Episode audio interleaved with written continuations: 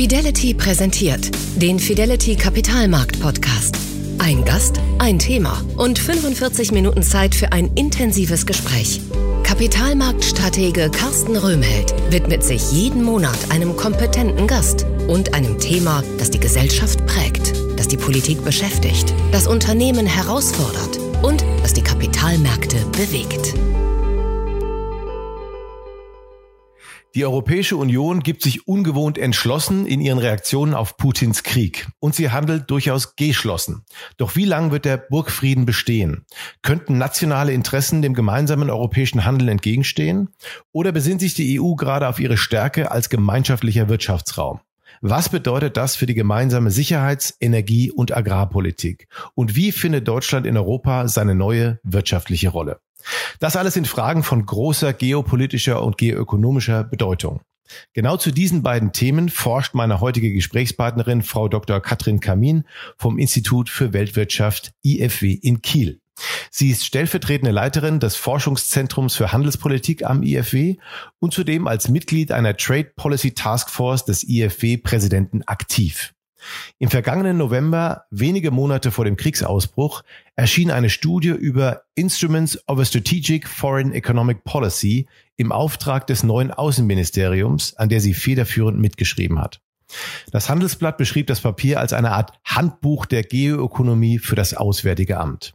Genau darüber wollen wir heute sprechen und über die Frage, wie wir uns einstellen können auf die neue Weltlage. Eines ist schließlich offensichtlich wie nie. Staaten wie Russland oder auch China nutzen inzwischen gezielt die ökonomische Abhängigkeit anderer Staaten, um eigene politische Interessen durchzusetzen. Zugleich hat die EU und nicht zuletzt Deutschland ein besonders großes Interesse an einem offenen Welthandel mit klaren Regeln und verlässlichen Partnern. Wie passt das zusammen? Heute ist Dienstag, der 31. Mai 2022. Mein Name ist Carsten Röhmheld. Ich bin Kapitalmarktstratege bei Fidelity International und ich freue mich sehr auf die kommenden 45 Minuten mit Katrin Kamin. Herzlich willkommen beim Kapitalmarkt-Podcast von Fidelity, Frau Kamin. Hallo, danke schön. Vielen Dank. Geoökonomie ist das Stichwort, Frau Kamin. Ein Begriff, der in letzter Zeit immer öfter zu hören ist. Doch was ist damit eigentlich gemeint und warum sprechen auf einmal alle darüber? Ja, mit dem Begriff Geoökonomie ist gemeint, ähm, dass Staaten vermehrt in den letzten 10, vielleicht auch 20 Jahren, kommt so ein bisschen drauf an, worauf man guckt, ähm, anfangen, ökonomische Mittel zu verwenden, um ähm, Zwang zu erzeugen, um andere Staaten zu Dingen zu zwingen. Und ähm, das hat eben, da geht es häufig um außenpolitische Ziele. Und das ist sozusagen, es ist nicht neu, dass Staaten das tun. Das sehen wir durch die Geschichte hinweg. Ähm, es gibt ganz viele Beispiele für Embargos, für Sanktionen, auch schon vor 100, vor 200 Jahren, wo genau das ähm, gemacht wurde. Aber wir haben eine, vor allem in den letzten 30 Jahren veränderte Weltsituation. Wir haben den Aufstieg von China gehabt. Wir haben eine starke Globalisierung gehabt, die dann nach der Finanzkrise ein bisschen sozusagen einen leichten Ditch gekriegt hat. Und seitdem stagniert. Ähm, also wir sehen, wir sehen keine sozusagen Deglobalisierung tatsächlich, wenn wir es uns angucken, aber man sieht schon sehr deutlich, dass sie stagniert. Und ähm, dennoch haben wir natürlich eine wachsende Anzahl an Interdependenzen. Also wir haben eine sehr tiefe Verflechtung über ähm, Global Value Chains ähm, und Supply Chains. Und das schafft natürlich auch Verwundbarkeiten. Und diese Verwundbarkeiten werden, werden eben zunehmend genutzt.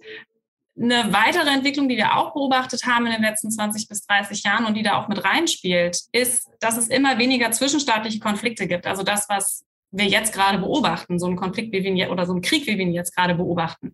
Die haben, die Anzahl dieser Kriege hat ganz stark abgenommen. Und das hat natürlich auch damit zu tun, dass solche Kriege sehr äh, teuer sind.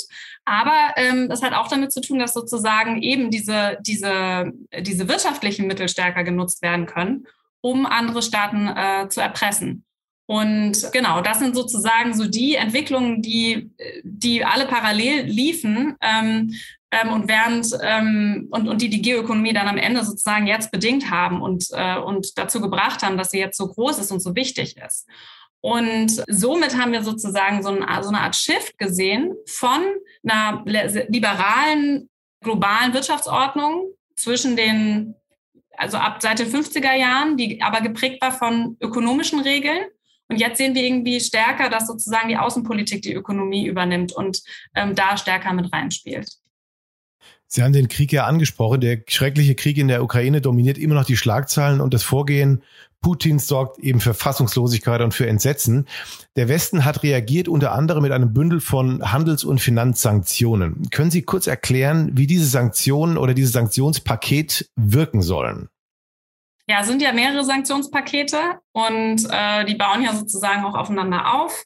Und ähm, am Anfang hat man meiner Einschätzung nach gehofft, dass man sozusagen mit einer, mit einer schnellen Reaktion Putin vielleicht schon zum Einlenken bewegen kann. Da hat man sich dann eben getäuscht. Das hat nicht funktioniert. Ich denke, Europa wurde sehr überrascht äh, von dem, von dem Krieg und, ähm, und das spiegelt sich auch ein bisschen in den Sanktionsmaßnahmen wieder. Und was sich eben auch ähm, widerspiegelt, ist, dass ähm, Europa da leider oder die EU da leider nicht immer geschlossen dasteht und dass eben dann die nationalen ähm, wirtschaftlichen Interessen da oft eine Rolle spielen und das Ganze torpedieren.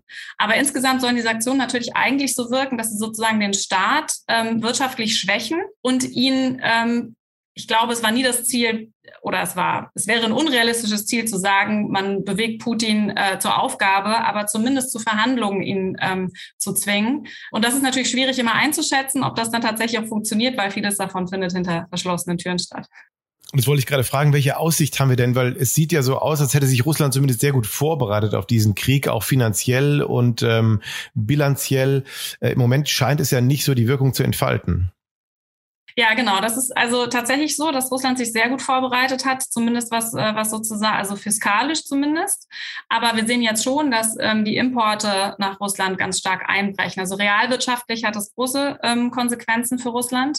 Und ähm, ähm, ja, es sind so, es sind ein bisschen gegenteilige Effekte. Auch die Finanzsanktionen sind, spielen ja eine große Rolle. Ähm, ähm, und dann werden teilweise Banken sanktioniert und teilweise nicht. Und das ist sehr, sehr komplex und sehr, sehr schwierig nachzuvollziehen, welche Effekte dann da tatsächlich wirken, wie sie wirken und was am Ende da sozusagen unterm Strich bei rauskommt. Das wäre auch zu viel Glaskugel, wenn ich da jetzt sagen würde, das können wir erwarten und das nicht.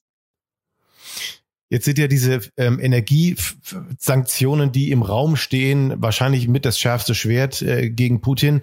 Ähm, die EU hat einen 300 Milliarden Euro Plan vorgestellt, um sich da langsam zu lösen von den fossilen Brennstoffen aus Russland. Glauben Sie, dass das gelingen kann, also diese, diese, dieses Ablösen von Russland oder dass auch das Sanktionspaket überhaupt durchgesetzt wird?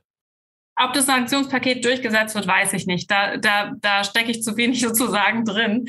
Aber ähm, ich glaube schon, dass man sich temporär von Russland lösen kann. Also ich glaube, ähm, ähm, man muss betrachten, dass wir werden irgendwann wieder mit, Russ mit Russland handeln. Das, äh, das steht, glaube ich, außer Frage.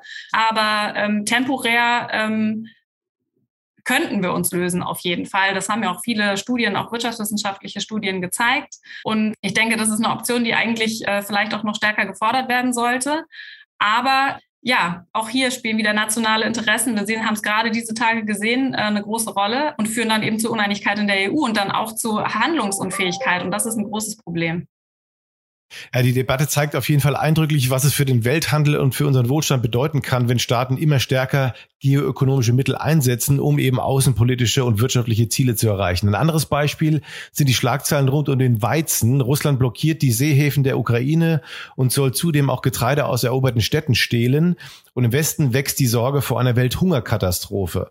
Erleben wir gerade die Schattenseiten der Globalisierung, weil wir uns in zu große geoökonomische Abhängigkeiten begeben haben und damit erst möglich gemacht haben, dass Zugang zu bestimmten Gütern auf einmal zur Waffe wird? Ja, also äh, das haben Sie, haben Sie gut beschrieben. Ich glaube schon, dass äh, vor allem auch in Deutschland, das ist uns ja jetzt sehr auf die Füße gefallen, ähm, äh, unsere starke Rohstoffabhängigkeit gegenüber Russland. Und die Weizenproblematik, die Sie jetzt angesprochen haben, ist ja nochmal sozusagen auch die Kehrseite der Medaille. Die hat ja jetzt ursächlich eigentlich erstmal nichts äh, mit, dem, äh, mit dem Konflikt zu tun und dann natürlich in nach, äh, nachgelagert, aber natürlich schon, weil zum einen ja nicht nur, nicht nur Russland sozusagen den Export verhindert, sondern auch in der Ukraine gar nicht mehr, ähm, äh, die Bauern gar nicht mehr sozusagen den Weizen überhaupt ähm, wegtransportiert bekommen. Also der Krieg hat eine direkte Auswirkung auf den Weizenhandel und dann äh, eben nochmal ähm, äh, Russland, die das sozusagen als ein, auch als ein Druckmittel verwenden. Ähm, Genau, und äh, ja, man kann schon sagen, man muss, es wird auf jeden Fall die Aufgabe sein, in der Zukunft sich zu überlegen, wie abhängig äh, wollen wir sein von bestimmten Staaten. Und die Balance ist aber eben eine sehr schwierige zu, ähm, wir müssen, also Sie haben selber gesagt, Deutschland ist ein Exportland. Äh, gerade in Deutschland und auch für die EU ist Außenhandel wichtig und Grundlage des Wohlstandes. Und das bedeutet, diese Balance zu finden zwischen, mit wem handeln wir, wie abhängig machen wir uns und wir wollen aber Multilateralismus stärken. Äh, das sind, äh, das ist sozusagen die, die Gretchenfrage und das große Thema, ja. Genau, das wollen wir uns jetzt mal etwas genauer anschauen, die veränderte wirtschaftliche und politische Landkarte und auch mal ein bisschen die Machtverhältnisse vielleicht sortieren. Wir haben es gerade schon mehrfach angesprochen, kommen wir zur Globalisierung nochmal zurück. Deutschland und Europa haben ja wirklich stark profitiert vom freien Handel mit Rohstoffen, mit Waren, vom freien Kapitalverkehr, von der weltweiten Vernetzung. Ähm, jetzt sind wir umgekehrt mit den vielen Abhängigkeiten auch besonders verletzlich. Haben wir denn aus Ihrer Sicht schon eine neue Strategie, wie wir dieses ähm, Szenario in Zukunft angehen wollen? Ich glaube, da muss man unterscheiden zwischen Deutschland und der EU. Also die EU hat ja schon äh, 2000 oder schon 2019, aber 2019 hat die EU mit der mit der Ausrufung einer geopolitischen Kommission von äh, durch Ursula von der Leyen da ja schon mal ein sehr deutliches Zeichen gesetzt und auch die neue Außenhandelsstrategie ist eher sozusagen von diesem geopolitischen Framework geprägt, ähm, wo es ja auch viel um diese offene strategische Autonomie geht. In Deutschland sieht das anders aus. Also ich bin leider sehr pessimistisch, was Deutschland angeht. Ähm, das, da sehe ich keine, keine Vorbereitung oder keine, ähm, ja, kein Vorbereitetsein auf die Situation, in der wir jetzt waren. Und das kann man an unterschiedlichen Dingen sehen. Das sieht man natürlich zum einen an der Rohstoffabhängigkeit, über die wir gerade schon gesprochen haben. Man sieht es aber, also, dass wir ja überrascht wurden und auch überfordert sind, sieht man aber zum Beispiel auch an so Dingen wie dem Zustand der Bundeswehr. Ja? Also ich meine, wenn man jetzt mal ganz klar auch auf den sicherheitspolitischen Sektor guckt, äh, sind wir da nicht besonders vorbereitet ähm, und strategisch vorbereitet gewesen. Woran kann man es noch erkennen, wenn man sich jetzt mal sozusagen unsere wirtschaftliche Vernetzung anguckt? Man erkennt es daran, dass wir eben ähm, sehr stark, stark abhängig sind von Schwellenländern. Wir haben wie kein anderes äh, oder wie wenig andere Länder stark in Schwellenländer investiert und sind damit dann auch abhängig von den Veränderungen in diesen Schwellenländern, seien die wirtschaftlich oder politisch. Fossile Ressourcen haben wir schon angesprochen, auch da sind wir sehr abhängig. Und wir sichern oft ähm, unsere Rohstoffversorgung durch Zukäufe und nicht durch Investitionen. Das ist im Rohstoffsektor so. Das ist aber auch im, äh, im Bereich der, ähm, der Zwischenprodukte so. Also gerade wenn wir uns Halbleiter angucken, die ja gerade so das als das wichtigste äh, strategische ähm, Zwischenprodukt gelten, auch die kaufen wir zu. Und äh, das andere, also wir könnten da mehr investieren. Investitionen wäre wär ein Punkt, aber das haben wir bisher nicht gemacht. Das, äh, das andere sind, ist die Sicherung von Handelswegen. Also auch da ähm, geht es eben nicht um jetzt nur um, dass wir dafür sorgen, dass Piraterie uns keine Probleme macht, sondern es geht auch darum zu gucken, welche strategischen äh, ähm, Knotenpunkte müssen wir sichern und welche, welche Häfen oder welche Flughäfen oder ne, wie, wie sind wir infrastrukturell da aufgestellt. Ähm, und ein weiteres Thema ist zum Beispiel auch ähm, deutsche Investitionen in China. Wie viel investieren wir in Ländern, ähm, das ist jetzt auch gerade eine große Debatte in der Industrie. Ähm, wie, viel, wie, wie viel investieren wir da? Wie stark gehen wir da rein? Und ähm, ja, und was machen wir, wenn wir da jetzt erstmal drin sind? Und äh, wie kommen wir aus der Nummer im Zweifel wieder raus? Ja, Exportorientierung, genau. Für uns ist es deswegen so wichtig, eigentlich, müsste man meinen, sich gut Gedanken zu machen, ähm, wie wird strategisch investiert, wie, wie, wie, wie betreiben wir strategischen Handel. Und das ist jetzt sozusagen overdue. Also es muss jetzt, es muss jetzt passieren. Und ich sehe, es gibt jetzt Ansätze sozusagen. Also ähm, das, die Debatte nimmt jetzt Fahrt auf, aber ich würde sagen, wir sind eigentlich schon einen Ticken zu spät dran, gerade wenn man sich das Engagement von China und, und so anguckt. Und Sie haben ja auch gesagt, Resilienz ist auch ein wichtiges Stichwort, dass wir in dem Bereich natürlich mehr tun. Ich fand besonders äh, spannend Ihre Ausführungen zum Thema Kaufen versus Investieren. Da machen andere Länder das vielleicht äh, deutlich besser insgesamt. Sie hatten auch schon mal über USA und China gesprochen. Die beiden großen Machtblöcke ringen ja nach wie vor um die wirtschaftliche und politische Vorherrschaft in der Welt. Und dieser Konflikt wird ja auch und nicht zuletzt mit den von Ihnen beschriebenen geoökonomischen Instrumenten ausgetragen. Was bedeutet das denn für die Europäer? Können wir davon profitieren, wenn sich Chinesen und Amerikaner gegenseitig mit Sanktionen und Zöllen das Leben schwer machen oder ist das für uns am Ende auch ein Schaden? Das ist sehr unterschiedlich. Die, die Wissenschaftler sagen dann immer, it depends. Also ähm, was wir sehen bei, bei Sanktionen, wie auch bei, äh, bei Zöllen, bei Zöllen wie zum Beispiel in dem Handelskrieg zwischen den USA und China, ist, es kommt eigentlich immer zu Handelsumlenkungseffekten. Das heißt, wenn jetzt angenommen ähm, die USA einen Strafzoll erheben gegenüber Stahlprodukten oder Stahlimporten aus China, dann kann das positive Auswirkungen haben auf die europäische Industrie, weil die Amerikaner dann mehr äh, Stahlprodukte aus der EU importieren. Das ist jetzt nur ein Beispiel. Aber es kann auch genauso anders sein. Ja, es kann genauso sein, dass Sektoren, weil wir bestimmte Zwischenprodukte liefern, die dann nicht mehr geliefert werden können oder nicht mehr nachgefragt werden, dass dann Sektoren davon negativ betroffen sind. Das kommt immer sehr stark darauf an, wo, in welchen Sektoren find, äh, finden die Zölle statt und genauso auch die Sanktionen. Das ist genau. Wir haben äh, eine Studie gemacht vor zwei Jahren da haben wir uns eben auch angeguckt, was für Wohlfahrtseffekte und was für Preiseffekte sozusagen ähm, bestimmte Szenarien, wenn sich der, der Handelskonflikt verschärft oder, oder abmildert, äh, haben. Und wir konnten schon sehen, dass, dass zunächst erstmal sozusagen protektionistische Maßnahmen zwischen zwei Ländern, also auf bilateraler Ebene zwischen den USA und China, durchaus auch erstmal einen positiven Effekt haben können in der, in der Mittel- und Langfrist, ja, für Europa. Aber ähm, das war sozusagen nur ein Ergebnis und es kommt dann immer sehr auf die Annahmen drauf an und drauf an, was man, ähm, ja, was, was man sich anguckt und es kann, welche Sektoren sozusagen betroffen sind. Ne?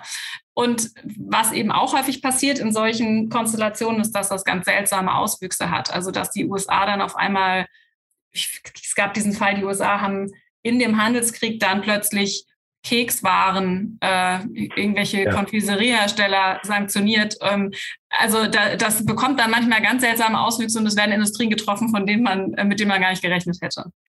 Sie hatten vorhin schon mal die Handelswege auch angesprochen. Wie steht denn Europa da, wenn man mit Blick auf die offenen Handelswege, ähm, welche Rolle spielt die Ostsee und die Mittelmeerregion? Wie sehen Sie Europa hier ähm, positioniert?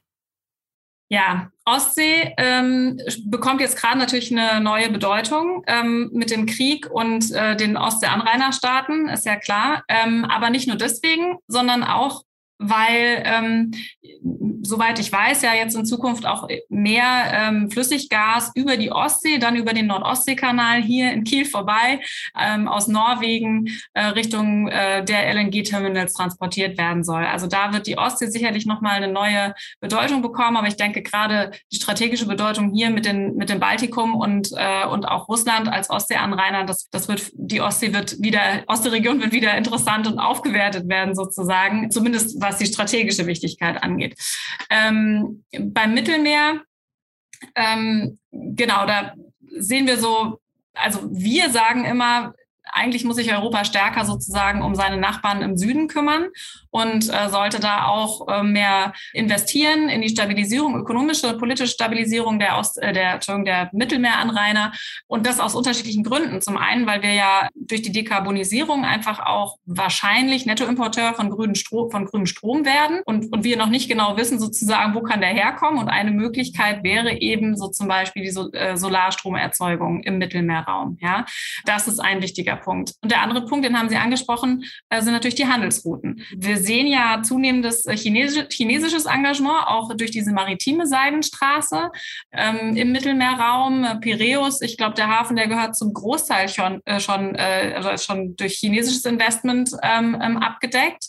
Und wenn man sich das mal anguckt, dann da denke ich, muss Europa sehr vorsichtig sein. Also ähm, ich hatte es vorhin auch schon angesprochen. Also gerade diese, diese Sicherung der Handelswege und von strategischen Knotenpunkten ist immens wichtig. Und wir haben ein Beispiel ähm, aus Hamburg tatsächlich, wo es äh, ja ein Investment äh, geben soll von, ähm, von der chinesischen äh, Firma Costco. Und es ist tatsächlich auch eben ein, ein Staatsunternehmen. Und das geht nur um ein relativ geringes Investment, also jetzt nicht über 50 Prozent. Ich meine, es liegt bei 35 Prozent, aber ähm, in dem Container-Terminal Tollerort. Aber ähm, wenn man sich dann mal, wenn man mal raussucht und sich dann mal die komplette Europakarte anguckt und guckt, wo China schon überall oder chinesische Unternehmen und auch chinesische Staatsunternehmen schon überall investiert haben, äh, dann be beginnt man sozusagen zu begreifen, dass es eben nicht nur ein Investment in Deutschland ist, sondern man muss das Ganze sehr stark äh, von europäischer Seite aus betrachten. Und da ist, denke ich, auch noch mal mehr Kommunikation zwischen den Nationalstaaten, der EU-Mitgliedstaaten und, und der, e und der EU-Ebene notwendig, um da besser Antworten zu koordinieren. Gerade bei dieser neuen Seitenstraßeninitiative wollte ich noch mal ein bisschen nachfragen, weil es ja schon ein, ein, ein gigantisches Projekt ist und die weltweiten Handelswege sicherlich noch mal neu definiert werden dadurch. Äh, erste Frage, ist das Projekt jetzt ähm, nach wie vor mit der gleichen Energie im Gange, wie es am Anfang war? Ich habe den Eindruck, es hat sich so ein bisschen vielleicht reduziert, auch von den finanziellen Möglichkeiten Chinas her. Ich bin mir nicht ganz sicher, aber vielleicht können Sie es beantworten. Und die zweite Frage, wie sehr wird das denn den Welthandel prägen? Ja, also ich denke, das, wird den Welthandel sehr prägen. Ähm, das tut es auch schon. Das hat damit zu tun, dass China ein sehr versierter geoökonomischer Player ist. Ja, äh, sie, die haben äh, durchaus ja sehr stark angefangen, auch mit dem äh, Investment und Engagement in Afrika. Ähm, und da wahnsinnig viele Infrastrukturprojekte gebaut und investiert. Und diese Infrastrukturprojekte sind teilweise sehr ähm, oder sind zum Großteil sehr nebulös. Also die Verträge sind sehr nebulös. Die sind oft an politische Konditionen Konditionen geknüpft, es wird eine Umschuldung ausgeschlossen. Ähm, da wird schon sehr deutlich, wie strategisch die Investments hier sind. Ähnlich auch diese maritime Seidenstraße, die eben dann ja auch Europa umspannt, das wird den, das wird den Welthandel prägen und China tut es auch schon. Ja, also gerade was den Waren, äh, Waren Güterhandel angeht, äh, ist China ja schon sehr stark. Und wenn man sich anguckt, wie China in den letzten 20 Jahren äh, sozusagen aufgeholt hat, da hatten wir auch gehofft, China oder wir, der Westen, gehofft, China sozusagen ähm, ja, äh, einhegen zu können, integrieren zu können durch Handel. Ja, auch da dieses äh, Wandel durch Handel ähm, Dogma. Man hatte den Eindruck nach dem Zerfall der Sowjetunion, okay, das hat funktioniert. Ähm, jetzt machen wir das mit China auch und wir sehen aber, das stößt jetzt hier an seine Grenzen. Ähm, das funktioniert so nicht. Ich bin immer vorsichtig damit zu sagen, dass wir jetzt sozusagen eine Blockbildung erleben. Da würde ich noch ein bisschen abwarten, ob das tatsächlich stattfindet. Denn genauso abhängig wie wir von China sind, ist China auch abhängig äh, von uns. Ja, also wir haben, Europa ist immer noch ähm, eine Handelsmacht und, ähm, und wird es gemeinsam mit den USA auch noch eine ganze Zeit lang ähm, bleiben. Aber es ist sozusagen Vorsicht geboten, ja. Es ist also eine herausfordernde Gemengelage, vor der Deutschland, aber auch die EU insgesamt gerade stehen. Frau Kamin, ich danke Ihnen schon einmal herzlich für Ihre Einordnung zur Rolle der geopolitischen Wirtschaft im Angriffskrieg Russlands auf die Ukraine bis hierher. Im zweiten Teil unseres Podcasts werden wir dann noch vertiefen, wie Deutschland und die EU mit diesen Herausforderungen am besten umgehen. Außerdem sprechen wir darüber, warum gerade Indien in der geoökonomischen Strategie Deutschlands eine so wichtige Rolle spielt. Und wir klären, was es eigentlich mit dem Klimaclub auf sich hat. Hören Sie rein. Ihr Carsten Röhmheld. Das war der Fidelity Kapitalmarkt Podcast mit Carsten Röhmheld. Weitere Informationen finden Sie in der Podcast-Beschreibung und auf fidelity.de. Wertentwicklungen in der Vergangenheit sind keine Garantie für zukünftige Erträge und Ergebnisse. Der Wert von Anteilen kann schwanken und wird nicht garantiert. Anleger werden darauf hingewiesen, dass insbesondere Fonds, die in Schwellenländern anlegen, mit höheren Risiken behaftet sein können. Die dargestellten Standpunkte spiegeln die Einschätzung des Herausgebers wider und können sich ohne Mitteilung darüber ändern. Daten und Informationsquellen wurden als verlässlich eingestuft, jedoch nicht von unabhängiger Stelle überprüft. Eine detaillierte Beschreibung der mit den jeweiligen Fonds verbundenen Risiken finden Sie in den entsprechenden Fondsprospekten. Fidelity übernimmt keine Haftung für direkte oder indirekte Schäden und Verluste. Weitere Informationen finden Sie unter fidelity.de.